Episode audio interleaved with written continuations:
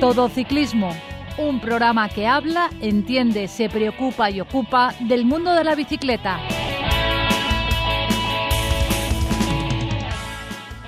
Muy buenas tardes. Esto es Todo Ciclismo, un programa que habla, entiende, se preocupa y ocupa del mundo de la bicicleta.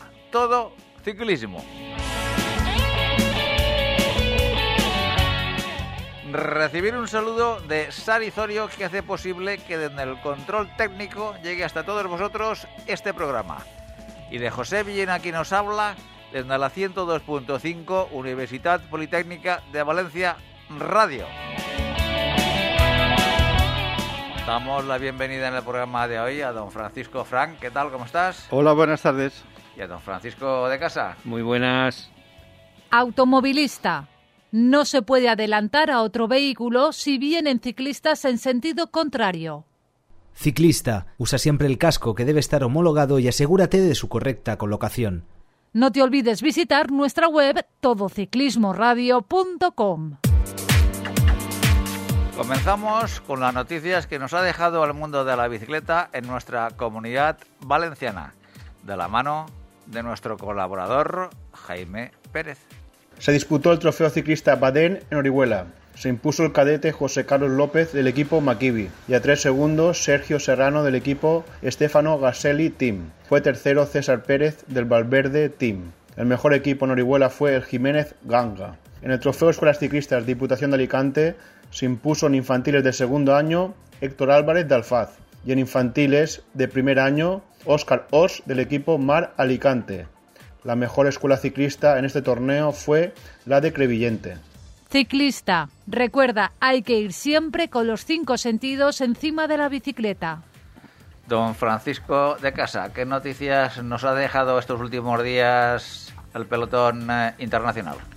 Bueno, pues ignorando, ignorando primero el Tour de Francia, que ya luego trataremos mm, sobre él en detalle con Paco Fran, ya hablaremos de las clasificaciones y todo.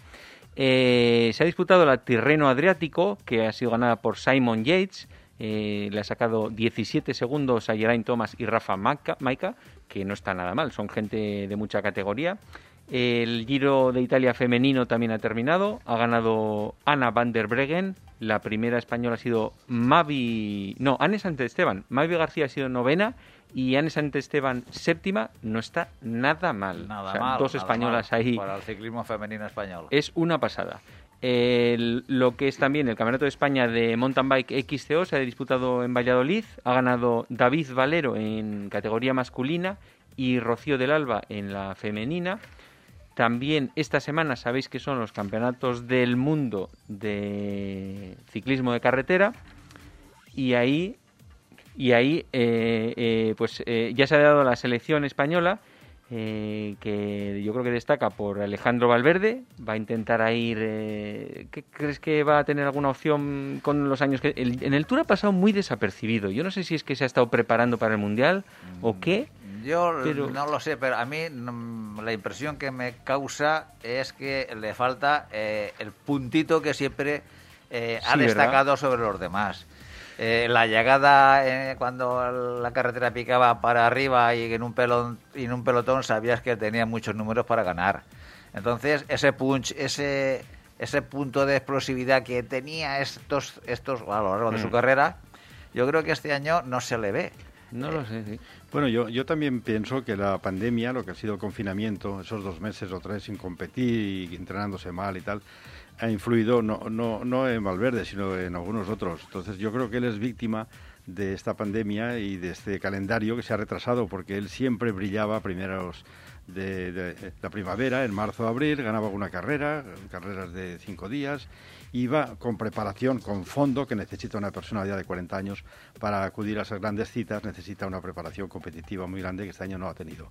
Entonces yo creo que se ha notado eso. Ahora, hay que quitarse el sombrero, ¿eh? Totalmente. Entrar, eh, quedar en 12, el 12 con esa edad y estando ahí hasta casi al final, pues oye, muy bien por Valverde. ¿eh? No, eso no quita una cosa a la otra. Es decir, hay que reconocer que Alejandro Valverde eh, ha dado todo eh, y lo ha puesto sobre la, bicicleta para estar con su equipo arriba. Es decir, lo otro que podemos pensar, ya entraremos en el, tema del Tour, si podía haber apostar por una eh, por la victoria de una etapa o por apostar por la general.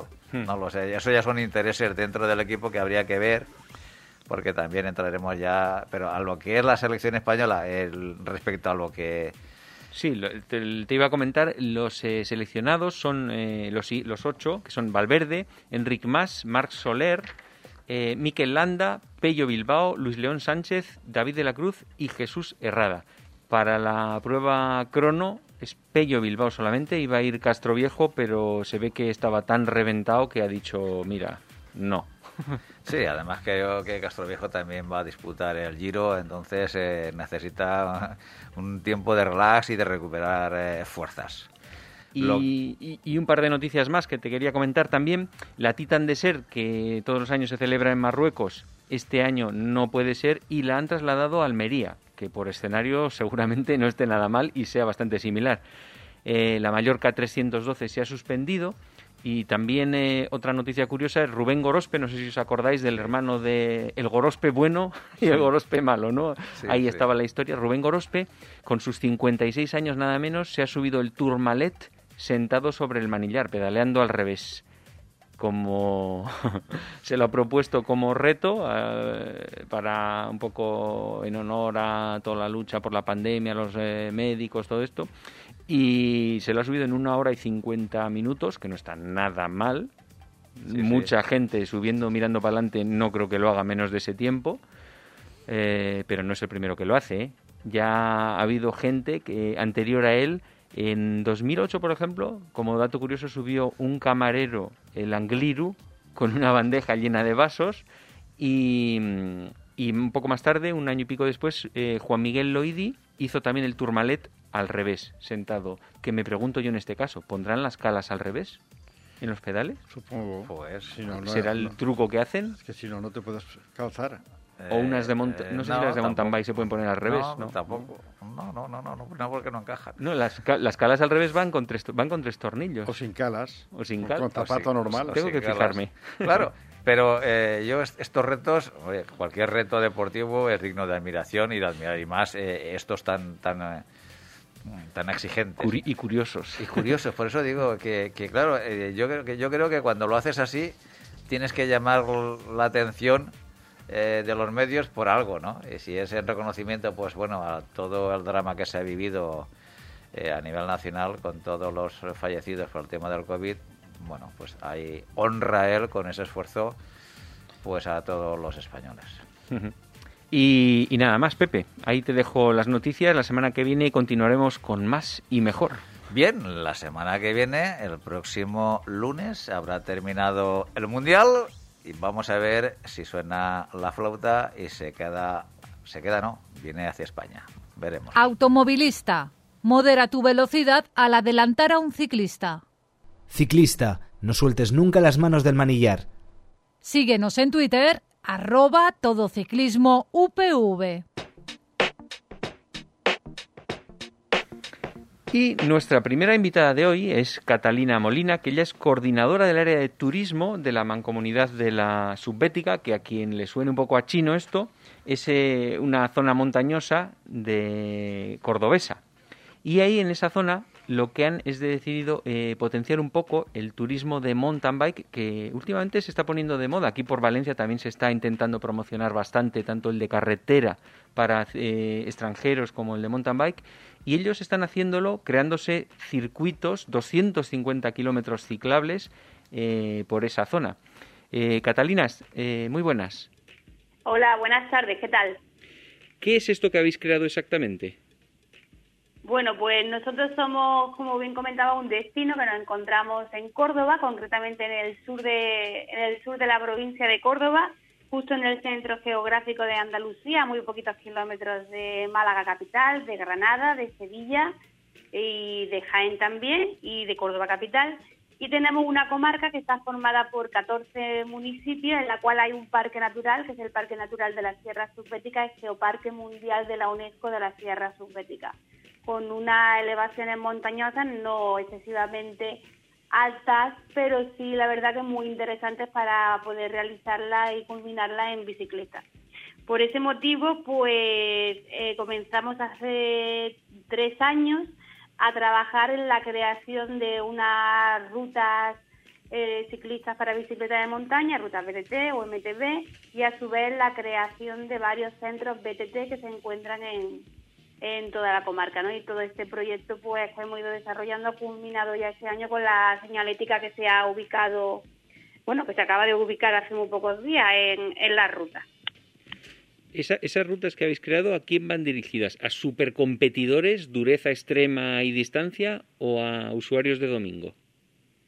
No, están dirigidas a usuarios de domingo, este es un punto intermedio, que nos hemos ido a dos extremos, nos hemos ido al de supermontaña al de domingo. A ver, para usuarios de domingo tenemos la vía verde del aceite que se encuentra en la subvetera cordobesa, son, une las provincias de Jaén y Córdoba y concretamente en nuestro tramo tenemos 58 kilómetros que son vía verde, eso es ciclable para hacerlo de domingo, de sábado, un lunes, un papá, una mamá, los niños, los abuelos, quien quiera. Es muy cómoda y accesible. Hmm. Pero esta vía verde conecta a su vez con estas rutas BTT que tienen una dificultad, podríamos decir, moderada. Moderada, no son para que lo hagan, tampoco para personas que estén todo el día con la bicicleta, dale que te pego, pero, pero sí tienen un poquito un poquito de, complejidad. Y también es que depende, porque tenemos de, de todas las que se han sacado, de esos 250 kilómetros de ruta de bicicleta, dos, la MTB Norte y la MTB Sur, que la hemos llamado así porque cruzan, eh, recorren la, la, comarca al completo y entre ellas se unen y a su vez unen con la Vía Verde. Estas dos sí es verdad que tienen una dificultad un poco más complicada con un ascenso acumulado en torno a los 1.000 metros, 1.300 metros y un descenso acumulado de 1.300 también, 1.200 y unas cotas máximas de unos 1.200 metros. De hecho, aquí tenemos el pico más alto de la provincia de Córdoba, que es el pico de la Tiñosa, por donde pasa muy cerca, no, no llega a la cima, pero pasa muy cerca una de las rutas y estamos hablando de 1.400 metros.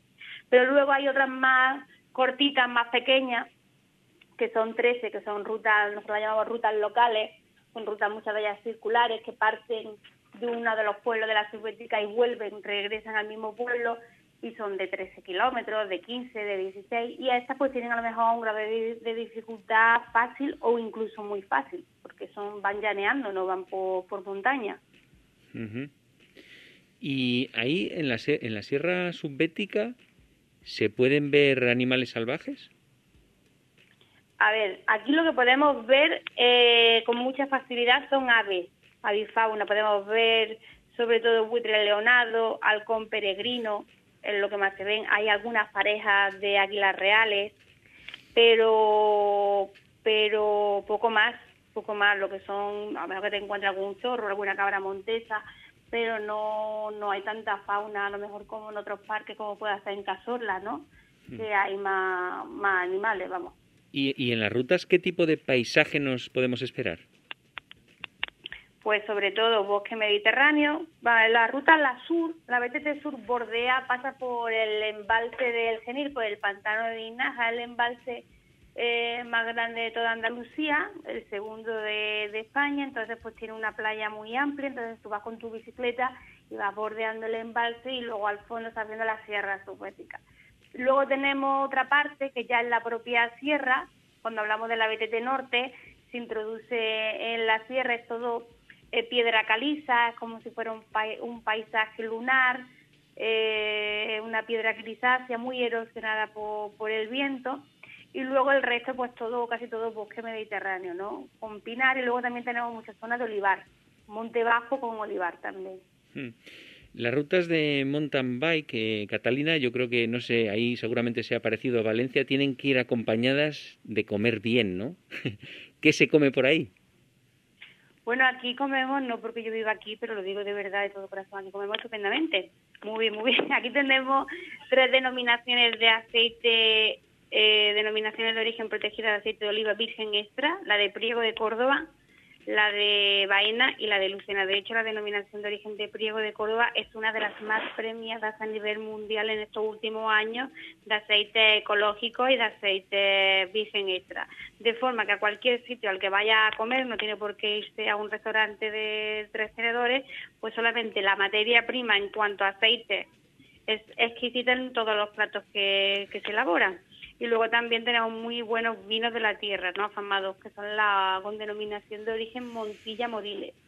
Y luego en la parte nuestra, sobre todo en la parte de localidades como Zueros, que es uno de los pueblos más bonitos, que está dentro de la Asociación de los Pueblos Más Bonitos de España, un pueblecito pequeñito con 900 habitantes, típico de postar en lo alto de una montaña, lo que tiene son varias, ahí y, y alrededor también varias queserías tradicionales. Entonces casi todos los platos que uno degusta en un bar o en un restaurante, pues están basados con estos quesos tradicionales de cabra, como por ejemplo la ensalada suereña, ¿no? que es una ensalada tipo gourmet con canónico, pero encima tiene un quesito de suero gratinado con piñones, que eso está que te mueres de rico. En fin, que se come se come, es que son la una y cuarto ya y podríamos seguir hablando de comida. no, son ya por la tarde, ¿verdad? Catalina, Catalina, mira, escucha, soy Paco Frank y quería apostillar lo que has dicho del aceite de baena. Yo hace como 30 años que soy cliente y consumidor mm, siempre del aceite de baena y doy fe de que es, un aceite espectacular. He consumido todas las variedades que dan en la zona de, de, Baena, incluso aquellas que han conseguido premios internacionales de, aceite y os aseguro que solamente con una con unas gotas de aceite de baena, con un poco de, sal en un buen pan, con eso pasas del día Sí, es verdad, es verdad. Y además el problema que tiene esto es que como te acostumbras a un aceite de estos tan tan potentes, tan bueno, ¿no? Un picudo, como yo digo, los y blanca, ¿no? Que la parte de baena también y el picudo, son aceites que no necesitan nada, cualquier plato que, que, se lo ponga acompaña muy bien, muy bien, pero luego te acostumbras a estos aceites tan potentes que luego tomas otros más más sencillitos y, no te saben a nada. pues sí, sí, es verdad. Bueno, bueno, interesante razón para ir, desde luego. y, y, luego yo quería preguntarte también, eh, ¿esto está pensado como para tener una base, digamos, en un pueblo concreto en el que has dicho de Zueros que es tan bonito o en otro, en el que sea, y desde allí se accede a todas las rutas o no? ¿O están lejos una de otra?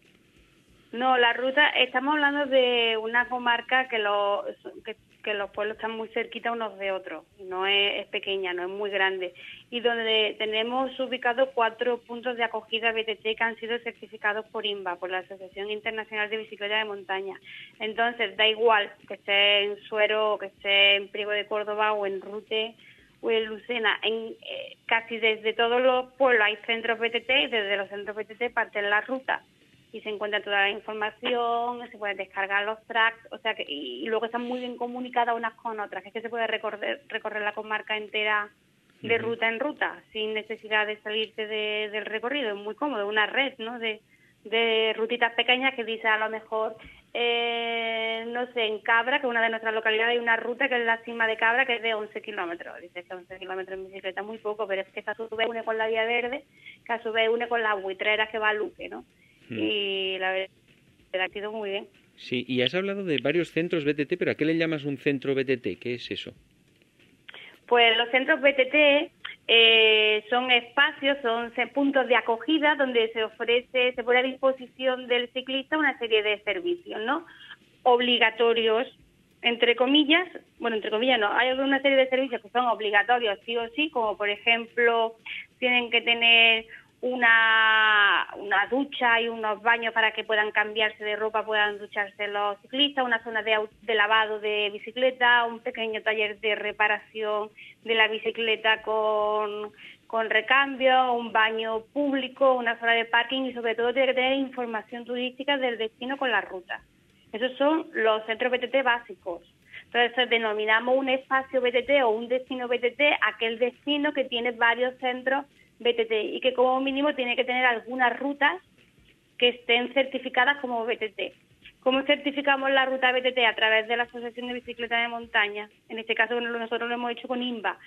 Y ellos por lo que hacen es que eh, certifican que efectivamente tú tienes una ruta que cumple estos requisitos, tienes una ruta que cumple, cumple los requisitos de que pasa por espacio público, de que no pasa por finca privada, de que es una ruta que se puede realizar sin ningún tipo de problema y certifica también el centro BTT de que ese centro ofrece esos servicios al turista. Uno de los servicios importantes que tiene que ofrecer es un número de teléfono 24 horas operativo por si alguien tiene algún problema por la noche o hay cualquier historia, pues que siempre se pueda contactar con el centro de con el centro BTT. Y aquí tenemos cuatro y además luego pueden ser VIP, son centro BTT básico o VIP, no es como los como los hoteles, ¿no? O como el AVE, ¿no? Entonces el VIP ya, eso ya lo va. El VIP, pero, y, el básico es gratuito, digamos, ducharte y esas cosas, ¿no? Sí, pues, es gratuito. Es gratuito. Luego lo que pasa que el centro, lo que pasa que normalmente el centro BTT no vive de ser centro BTT, me explico. Ya, es otro, negocio que tiene eso, ¿no? Sí. Exactamente. Por ejemplo, aquí los que tenemos, uno de ellos que se encuentra en la Vía Verde del Aceite, en Doña Mencía, es un es una, un espacio donde ellos son guías turísticos, alquilan bicicletas, organizan actividades de ocio y tiempo libre, entonces aparte tienen el tema del BTT. Mm. es un complemento a su actividad. Sí, sí, sí, sí, sí. O, por ejemplo, en el caso de Priego de, Córdoba y en Ruta, el centro BTT son alojamientos, son hoteles. son hoteles que le interesan ofrecer este servicio porque también se inventan un poco el perfil del cliente que va a su establecimiento, ¿no? Y además ya son VIP porque ellos ya se preocupan también en tener un menú adaptado a la dieta, pues a lo mejor una dieta rica en fibra, que pueda a lo mejor requerir un ciclista, ¿no? Pues una dieta con pasta, en fin, ya tienen ellos adaptado eh, los menús, o a lo mejor pues por un pequeño precio de, no sé, de 5 o 10 euros, pues le lavan la ropa para el día siguiente para tenerla disponible para su uso otra vez para la bici en fin, adaptado todo muy al ciclista. ¿Hay alguna... friendly. Ya. ¿Hay alguna época del año, Catalina, en la que sea mejor no ir o alguna preferida o da igual? Porque es que igual todo el año está perfecto, ¿no? Lo sé. A ver, eh, los meses de otoño y primavera es cuando la temperatura es más agradable, entonces es más cómodo ir en bicicleta, porque claro, si se viene en pleno verano hay ciertas horas del día en las que no se recomienda coger la bicicleta porque sobre todo a partir de las 12 del mediodía hasta las 6 o 7 de la tarde en verano se hace mucha calor. Pero también es verdad que, por ejemplo, para nosotros los meses de noviembre, diciembre y enero, que entendemos que son meses fríos, pues se vienen a los mejores extranjeros del norte de Europa y vienen encantados de la vida, porque para ellos ese clima, ese clima es agradable, porque aquí llueve, llueve poco, la verdad. Hmm. Que no, el problema que podríamos tener sería la lluvia, no llueve mucho. Y para disfrutar, digamos, de la experiencia en general, ¿cuántos días recomiendas mínimo? Para hacer las rutas, eh, pues no sé, yo creo que con creo que con cuatro días, tres o cuatro días sería suficiente. Se podría dividir por etapa y así recorrer la vía verde y recorrer y hacer cada día a lo mejor pues 30 o 40 kilómetros, unos cuatro días aproximadamente. Sí, un puente largo en el que disfrutar de bici y aceite, ¿no? Sí, totalmente. Y cata de aceite y cata de vino y a degustar las chacinas de aquí de, la tierra. Porque claro, hay que, hay que equilibrar, ¿no? Deporte y buen, y buen, como yo digo, buen llantar. Totalmente. De todo. Totalmente. Bueno, eh, Catalina, pues eh, muchas gracias por habernos contado eh, lo que, vuestra iniciativa. Eh, lo único para despedirnos, ¿tienes alguna dirección, página web o algo donde puedan consultarlo? Claro, nosotros todos los tracks los tenemos subidos en Wikiloc, en, usuario subbética, subbética cordobesa. Ahí los pueden encontrar los tracks y vienen indicados como rutas BTT con bicicleta. Y luego ya la información con el folleto descargable de la ruta y todo se encuentra en nuestra página web, que es turismo de la subbética.es. En el apartado de descarga hay un banner que pone descarga y se encuentran todos los folletos de rutas BTT. Pues lo dicho, Catalina, muchas gracias y nos has dejado con los dientes largos, como siempre. Hasta otra. Muchas gracias a vosotros por invitarnos, gracias. Automovilista. El claxon está bien si se usa como aviso, pero nunca para molestar. Ciclista, no olvides que las reglas de tráfico están para cumplirlas. Respétalas. Búscanos en Facebook. Todo Ciclismo UPV Radio.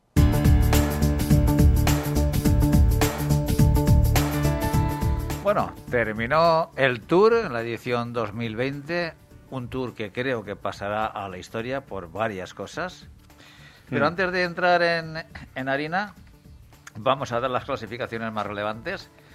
el Tour eh, en la general individual ha sido ganada por uh, Pogacar, eh, Pogachar. no sé cómo lo pronunciaban ¿Cómo se, ellos. ¿Cómo se pronuncia? Pogachar. Pogachar. Pogachar. Sí, Pogachar. Pogachar.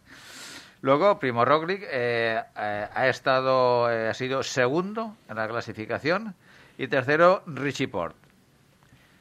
Cuarto, Mikel Landa, el primer español. No. Y quinto, Enric Mas.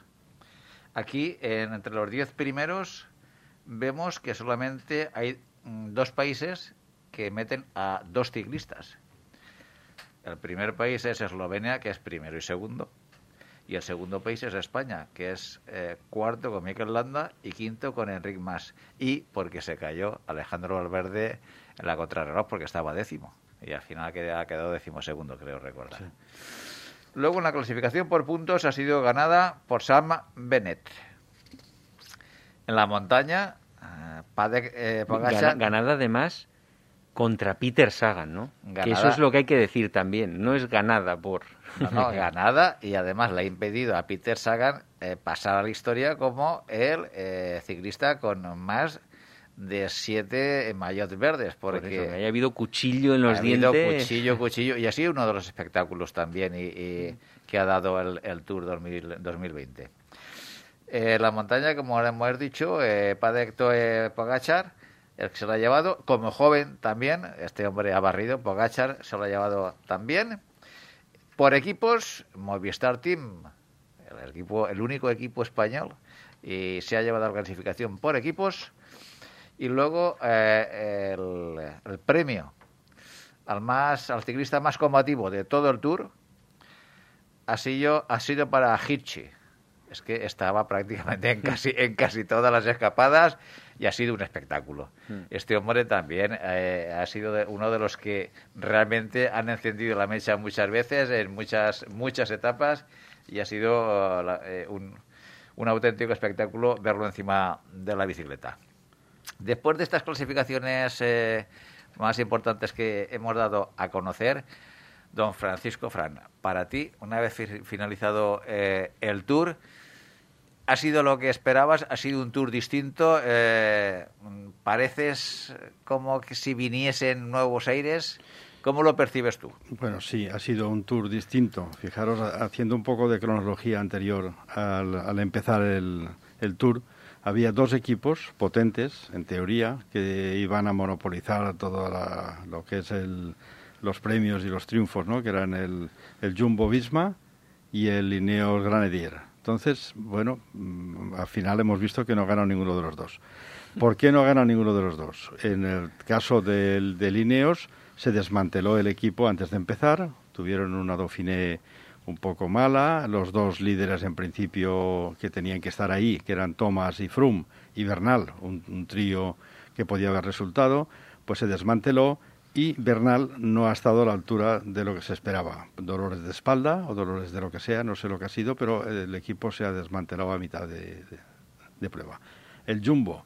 El Jumbo ha hecho alarde de un equipazo, teniendo siempre seis, seis corredores delante arropando al líder. En todas las etapas de montaña imponían el ritmo. No había quien les tosiera porque el ritmo era muy alto. Ten- Tener en cuenta que ahí tienen a Dumoulin y a, y a aparte de, de Van Aert, o sea, tienen lo que se llama un equipazo que cualquiera quisiera, ¿no? Y el líder iba pues siempre en butaca, eh, no ha tenido que salir casi nunca y ese ha sido su error.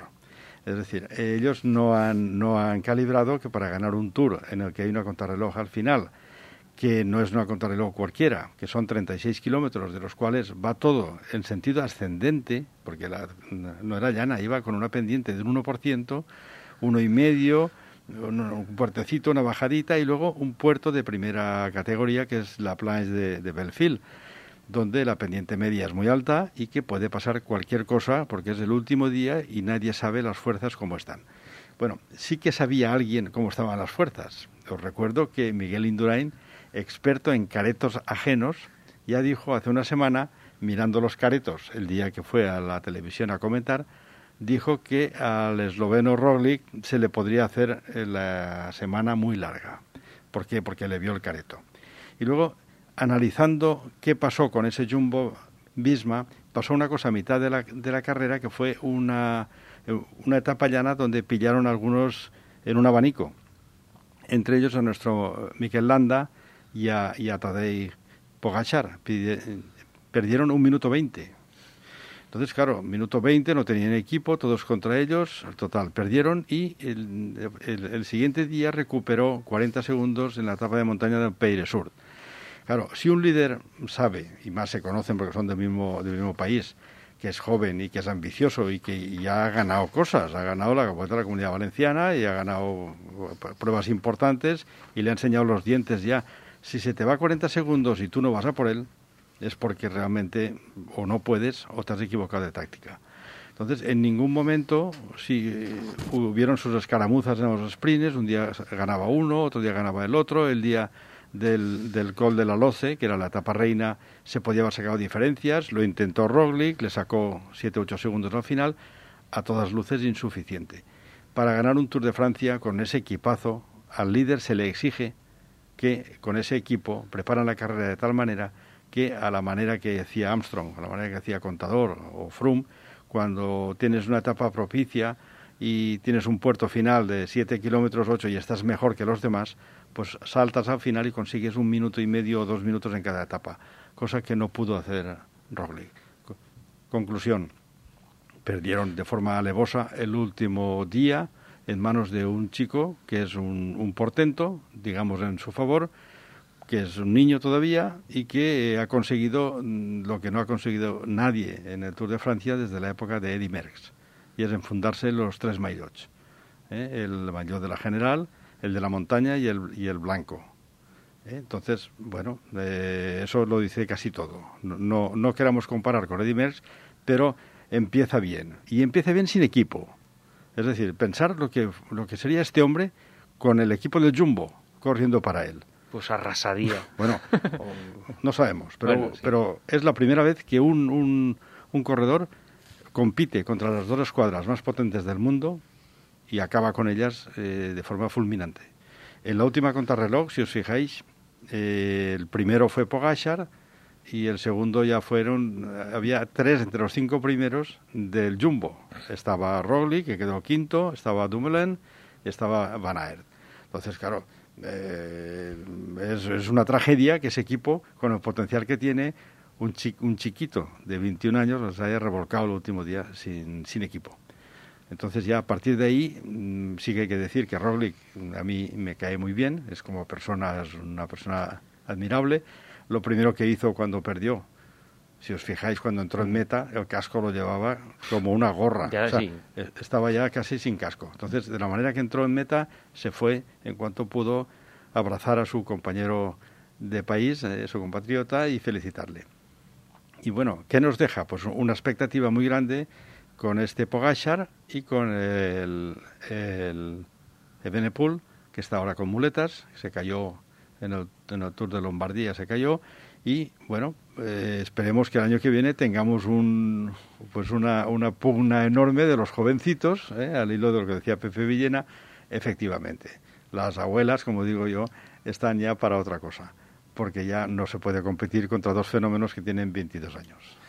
Eh, yo, mm, tú lo has dejado caer, lógicamente, decir que, que al fin y al cabo, para mí, el Tour lo ha ganado Pogachar y no sé si lo ha dejado ir el Bisma, el, Jumbo Bisma, en el sentido de que para mí quien, quien, ha fallado aquí ha sido el director del equipo.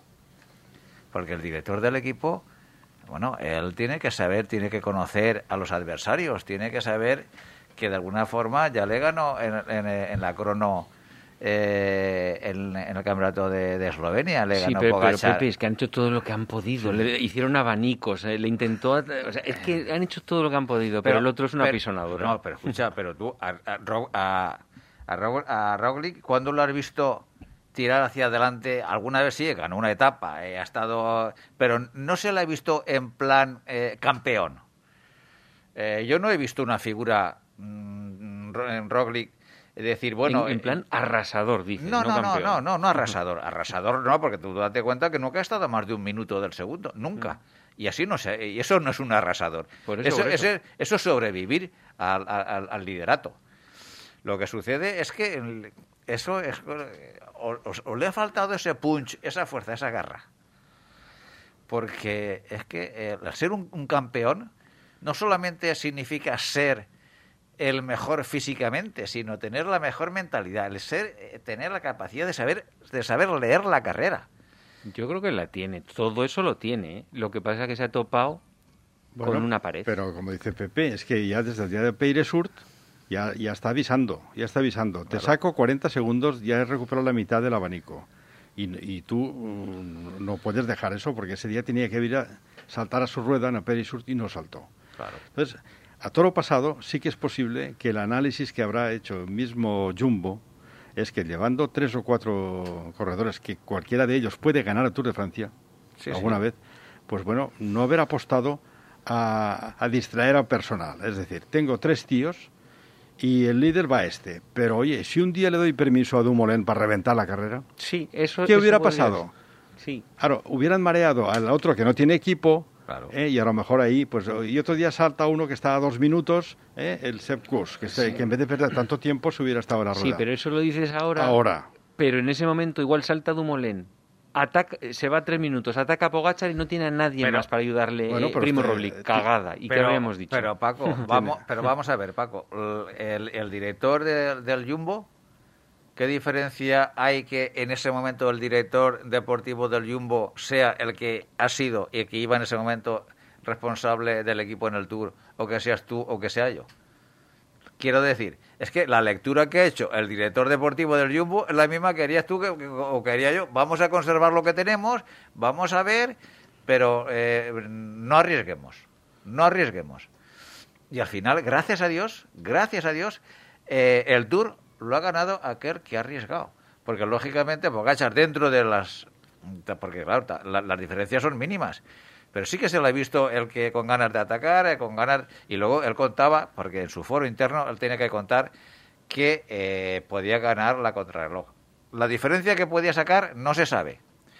Porque para mí también eh, yo creo que todo el mundo contaba con que eh, un día iba, iba a fallar, porque Roglic normalmente es de los que siempre también en las, en las vueltas de tres semanas eh, un día falla y mira por dónde se ve que fue eh, el último día en la crono donde es una de sus eh, especialidades. Bueno, en la crono que, decís, el último día, pasado una cosa. la parte del llano, digamos, del falso llano hacia arriba, pues iba conservando todavía el liderato, porque llevaba 57 segundos y el otro le había virlado la mitad, 20, 25. Parecía que, oye, que una persona con la cabeza puesta, controlando sus fuerzas, es capaz de solucionar ese problema que tiene. Entonces, ¿qué pasó?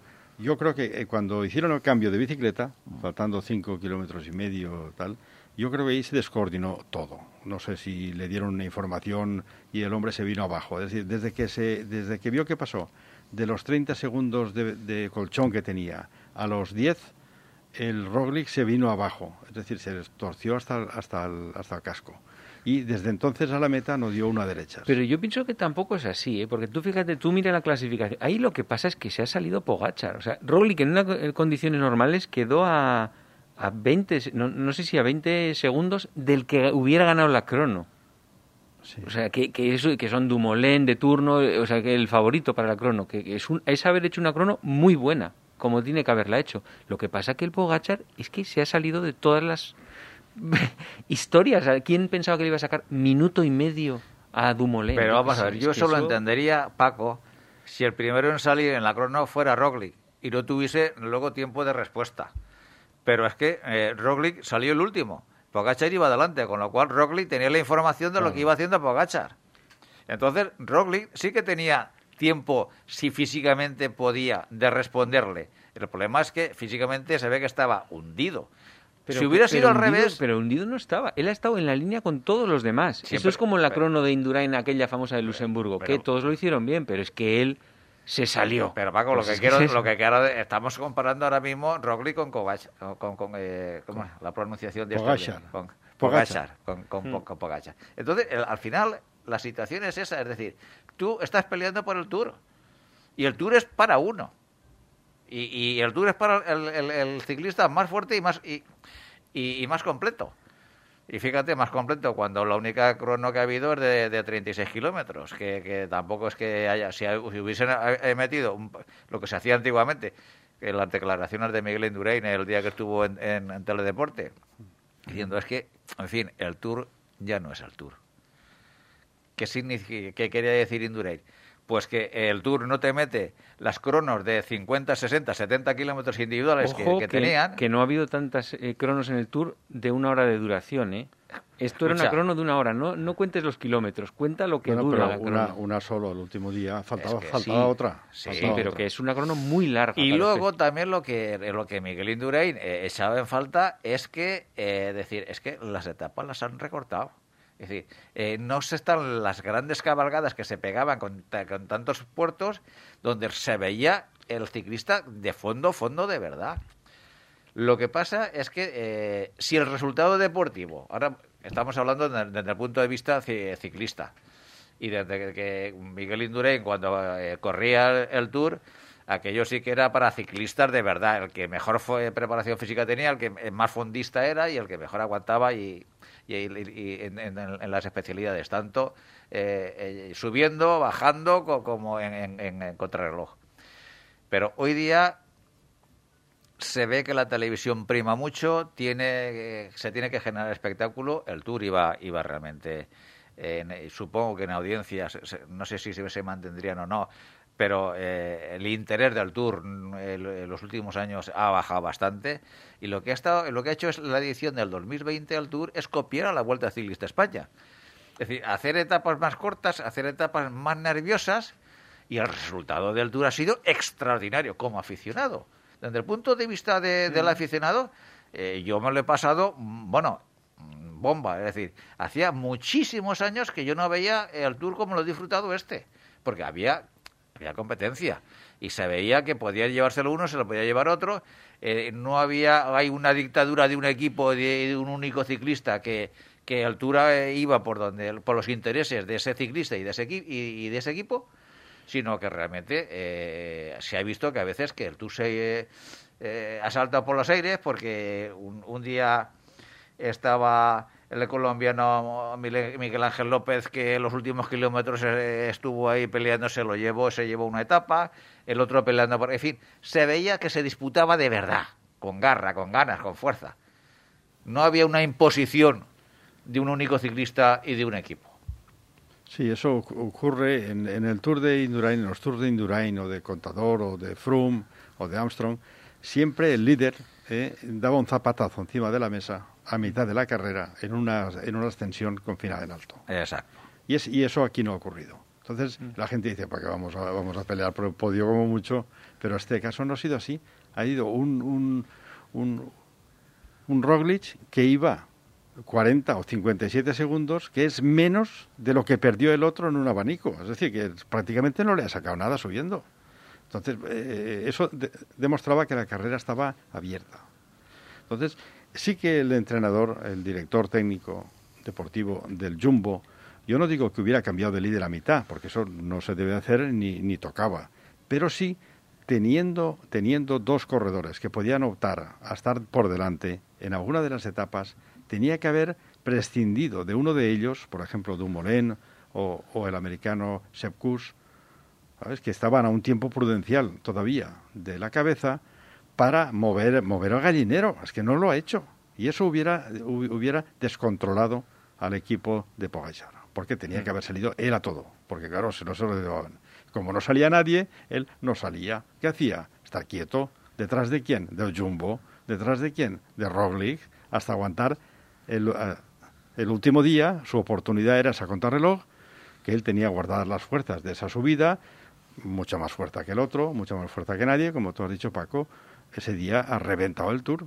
Pero claro, antes de llegar ahí tenían que haberle hecho sufrir a Pogachar, porque se lo dejaron bastante fácil. Pero igual jugó bien sus cartas simulando que no era tan superior. Eh, ahí me queda la duda. Si él no quiso hacer esfuerzos salvajes y entonces no parecía que fuese tan superior, porque la superioridad de la crono ha sido una cosa exagerada. Pero en las etapas no ha sido así. no ha conseguido dejar a Roglic. Hombre, yo creo que, Paco, tú lo dijiste muy bien la semana pasada. Es decir, hay una cosa que Pogachar y el, Emiratos Árabes Unidos como equipo no podía permitirse. Y era que Pogachar cogiese el, liderato una semana antes, porque no tiene equipo. Y, Paco pronosticó, eh, Paco Fran pronosticó la semana pasada aquí diciendo, es que la, la baza que tiene Pogachar es de ganar el Tour en la crono. Porque si a Pogachar le dejan el liderato una semana, se va a hundir su equipo y él, seguramente. Y entonces es lo que le ha pasado. Eso, lo veía él desde fuera y habría, habría estado bien saber qué pensaban los otros equipos, ¿verdad? Si pensaban que eso podría ser así. Porque tú sí lo veías como un tío más fuerte. Si lo pensaba yo, ¿cómo no, no, van a pensar ellos que están mejor puestos que yo? Si ya ha demostrado en la subida de Bernia, la vuelta, a la, le metió un palo a todos y... Eh, iba con, con, con, este, con, con, Valverde y compañía. Bueno, tú creo que estuviste por allí, ¿no? Bueno, el día de la subida de Bernia yo no he visto cosa igual en mi vida. Una pendiente del 14-18%. Y este se fue y sacó tres minutos a todos. Entonces, claro, con una, con una bestia así, ¿qué vas a pensar? Pues que te la puede jugar el último día. Sí, pero no se la estaba jugando. Por eso te digo, ¿hasta qué punto se estaba conteniendo y pues, guardando Pues él sabía que tenía que estar ahí y además en su fuero interno tampoco él pensaba en ganar el Tour. Él quería hacer un honroso segundo puesto. Oye, un tío que acaba de llegar al Tour, que no ha ido nunca, y hace segundo, pues eso es una cosa que no ha hecho casi nadie. Entonces, bueno, queda segundo, pero como se vio fuerte, una persona de 21 años con su potencial, durmió mejor, el otro la noche anterior igual no durmió tan bien y faltaron pues ese cuarto de hora de esfuerzo a tope que Rollis no pudo hacer. Hmm. Y ya está. Sí, sí, sí, sí. sí.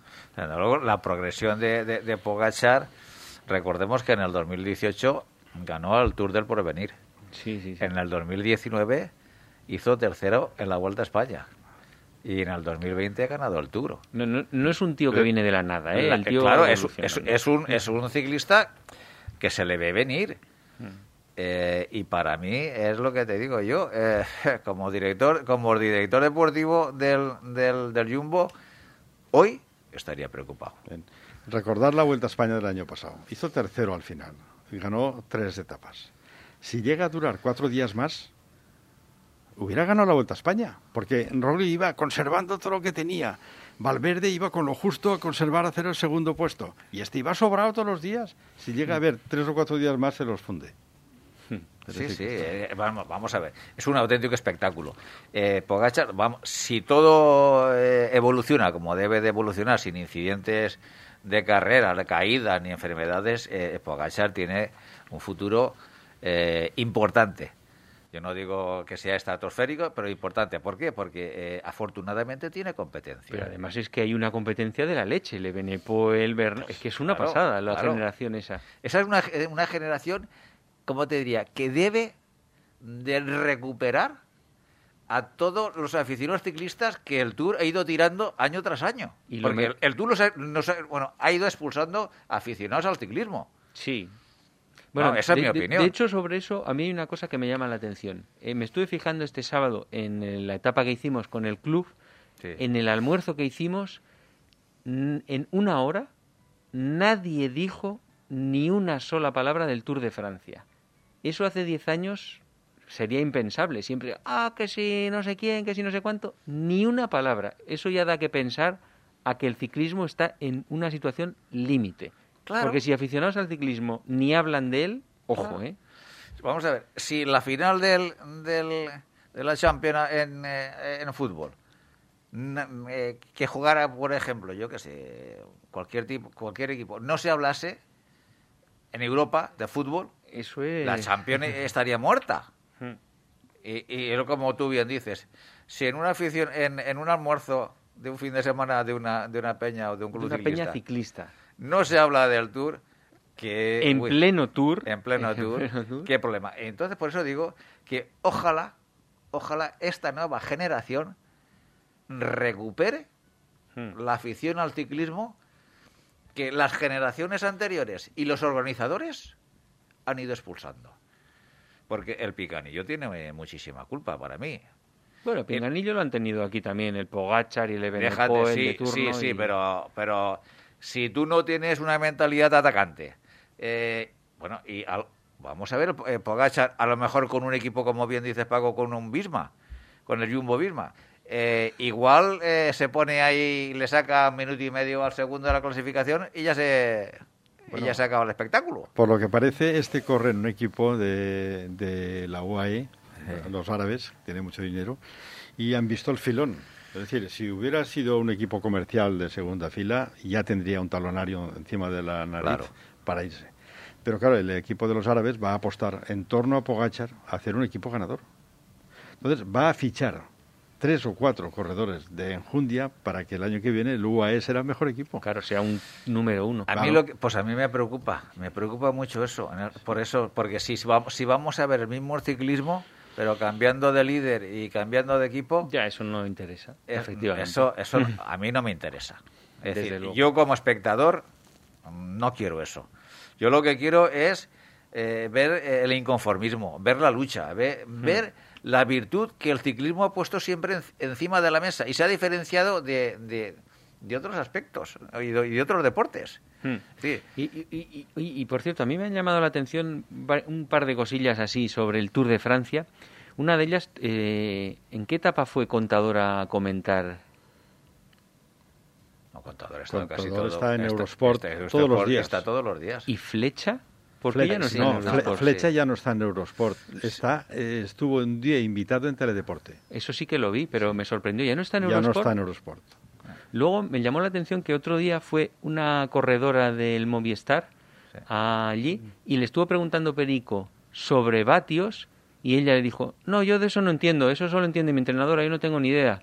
Me dejó un poco sorprendido, digo, ostras, en tu profesión no sabes de qué van los vatios, de qué van todo eso, me pareció increíble, ¿no? Pues sí, eso lo comentó Contador el último día, que era una cuestión de vatios kilo, la contrarreloj de la playa de Belfield. Era vatios kilo y el que más vatios kilo puso, pues ganó. Sí, sí, sí. es, tan sencillo, como eso y tan difícil. Claro. Y, y, luego otra cosa que también se pregunta mucho la gente, que si Eslovenia para acá, Eslovenia, pero ¿de dónde ha salido Eslovenia? Yo no sé eh, la mayoría de la gente, pero yo llevo oyendo desde hace 15 años que Eslovenia es el país número uno de Europa en, infraestructuras ciclistas, en gente andando por allí, el sitio mejor para ir a hacer cicloturismo. O sea, que llevan sembrando muchísimos años. Esto no nace de la nada, porque sí, el dos ciclistas eslovenos así. No, es más, incluso en, en Teledeporte han comentado la labor que la Federación de Ciclismo de Eslovenia está, está haciendo durante años. Claro, eh, tú comparas la labor de la Federación de Eslovenia con la labor de la, de la Federación Española.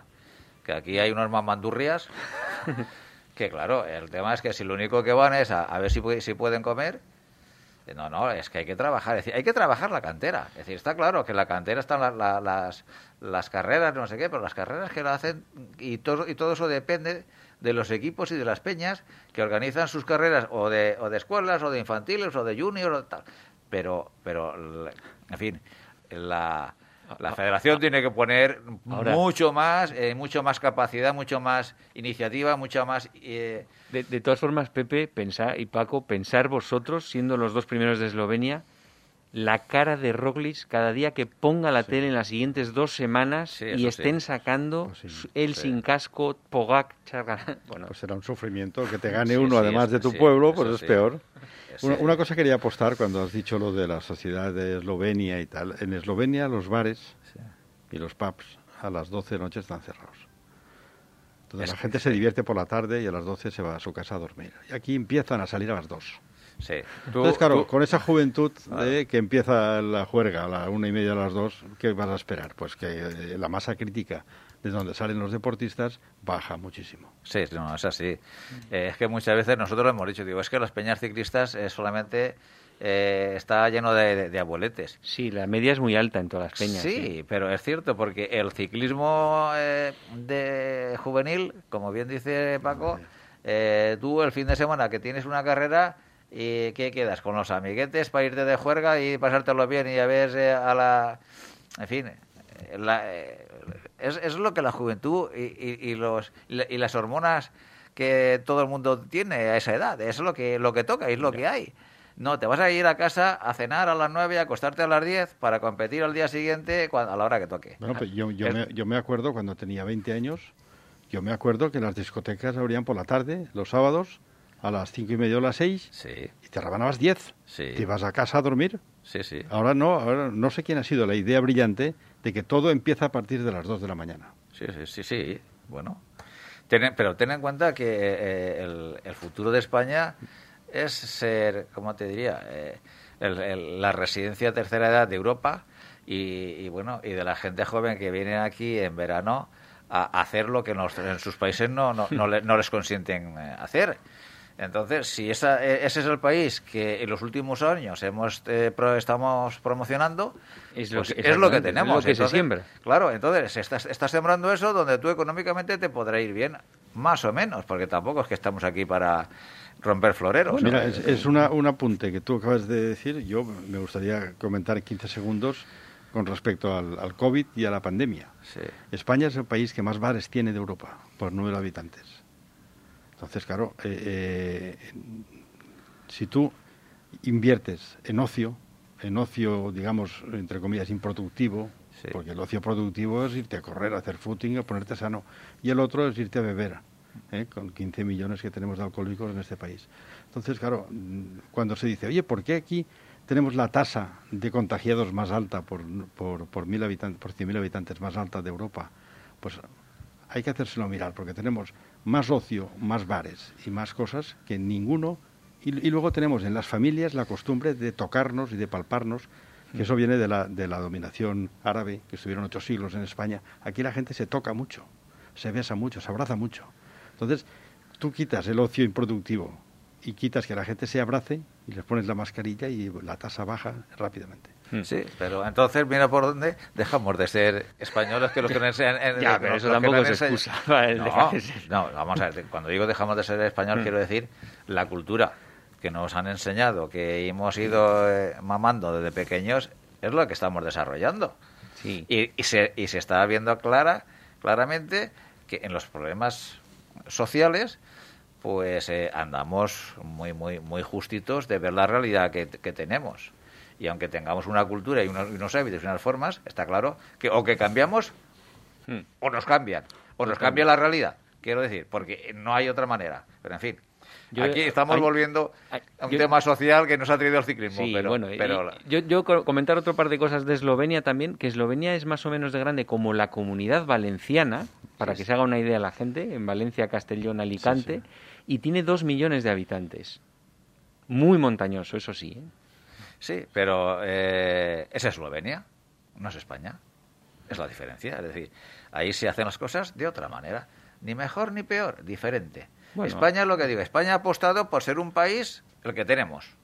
Si, cuando las cosas van bien, claro, porque es que ahora no tenemos ni eso. Porque cuando las cosas tienen eh, una, una altura y, y una, y una pandemia como la presente, claro, el negocio español hay que cerrarlo, porque si no, a ver quién está. Ah, en Pero estas es- circunstancias a España le está yendo mal por las características. Bien, Dentro de tres años sí, puede que le vaya muy bien. Eso... Pero va- vol- vol- vol- volvamos y para cerrar el programa, Sí. volvamos al ciclismo, que es lo que eh, eh, no- nos trae aquí. Eh, antes de, de cerrar ya el tema del tour, una reflexión que al cabo que va más o menos por lo que de- dijo Paco Fran y no es ni na- nada más ni nada menos que del mito Eddie Merckx. Y Eddie Merckx eh, reconoce y dice que, que llevaba ya una semana diciéndole a su mujer, dice, Primo Roglic no va a ganar, no va a ganar, no va a ganar. Dice, ¿por qué? Dice, porque no está haciendo la labor. Y dice, el Jumbo ha corrido el Tour estúpidamente. Durante tres semanas no han dejado que pase nada, pero han olvidado que tenían al niño a 50 segundos. Y eso lo recoge el, el diario L'Equipe. Es decir, Toma palo ahí. Claro. Eh, Que es lo que muchas veces estábamos hablando. El Jumbo, bueno, está ahí, está ahí, está ahí. Pero yo creo que todo el mundo lo ha visto, menos el director deportivo. Eso no, no lo sé. Yo creo que, como bien dices, si tú, Paco, lo, lo- lo dijiste hace una semana, Eddie Mer se lo ha dicho a su mujer hace ya no sé cuántos días. y, todo el mundo lo ha visto, o el director, como digo, o el director deportivo está temblando. Palo al jumbo. A, fecha, de, a fecha de hoy, o es que las fuerzas realmente de Roglic eran justitas, justitas, justitas para acá, para acabar. Bueno, ¿Algo más que apuntillar en 10 segundos? No, yo creo que hemos hablado de todo hasta de la pandemia, Pepe. Sí, y, lo único, ya para lo último, para decir que eh, es, los españoles, eh, cuarto y quinto y la clasificación de equipos, ¿es suficiente? Sí, sí, porque estamos acostumbrados a Indurán y a Contador y en el momento que no tenemos esas figuras han hecho una labor muy meritoria los dos. ¿eh? la contrarreloj que hizo Landa es para marcar, porque normalmente hubiera quedado del 11, el 12 de la general lo ha hecho muy bien y eh, más también en progresión. Yo creo que han estado en su sitio. Yo creo, yo pienso que Enric Mas eh, se habrá dado cuenta de que puede estar incluso más arriba de esa quinta posición en el Tour y posiblemente nos dé más de una alegría en, futuras ediciones del, del Tour. Pues sí, con esto ya finiquitamos el Tour 2020 y ya no volveremos a hablar de él, espero. No lo sé, ¿por qué no? bueno, hablaremos del Giro.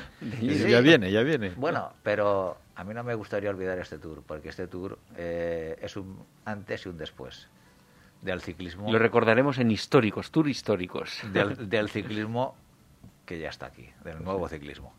Bueno, pues hasta aquí el resumen del Tour edición 2020. Don Francisco Frank, muchas gracias por tu colaboración. Muy bien, hasta la vista entonces. Don Francisco de Casa, nos vemos, nos escuchamos el próximo lunes. Hasta la semana que viene, Pepe. Y a todos vosotros os esperamos el próximo lunes a partir de las seis y media de la tarde y los jueves a partir de las doce del mediodía. Ser felices.